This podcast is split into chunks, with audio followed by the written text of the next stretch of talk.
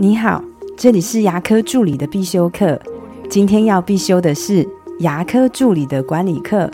面对助理提出离职，你都怎么处理？助理呢，他会说出离职的理由呢，有百百种。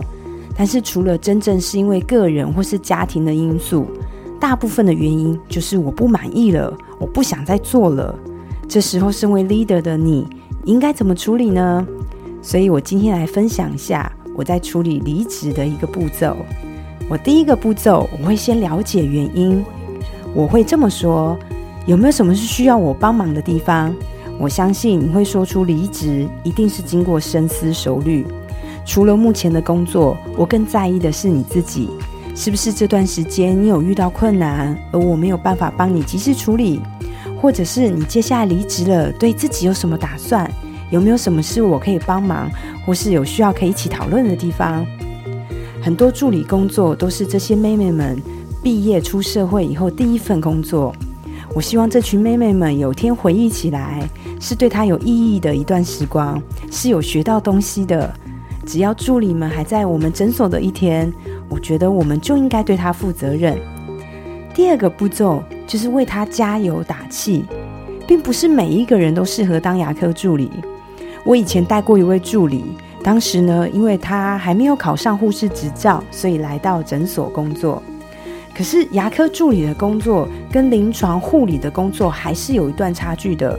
他其实是非常认真的人，可是就是因为太认真、太紧张了，反而会把事情做不好。那经过三个月的挫折以后，他就提出了离职。我了解情况以后，我跟他说。或许你只是做了一些很糟糕的事情，但是不代表你是个很糟糕的人。可能这份工作真的不适合你，但是我相信你一定可以找到适合自己的工作。我对你很有信心的，你要加油哦。那离职以后呢，他就专心的去考护士执照，很顺利的考上了。接下来也进了大医院工作，直到现在结婚生子，我们还是一起有联系。虽然我们没当同事了。可是我却多了一位朋友。第三个步骤就是给祝福。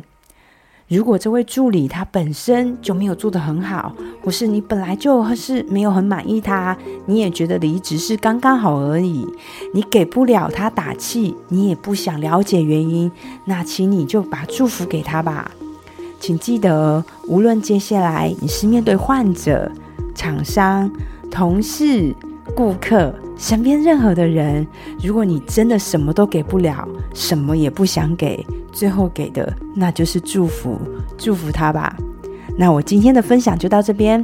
如果你对这集的内容觉得有帮助的话，请帮我下载下来，或是分享出去，让更多人听得到。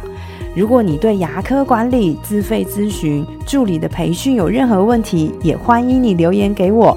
或者是在龙语牙体技术所的粉丝专业也可以找到我。那我们下次再见了，拜拜。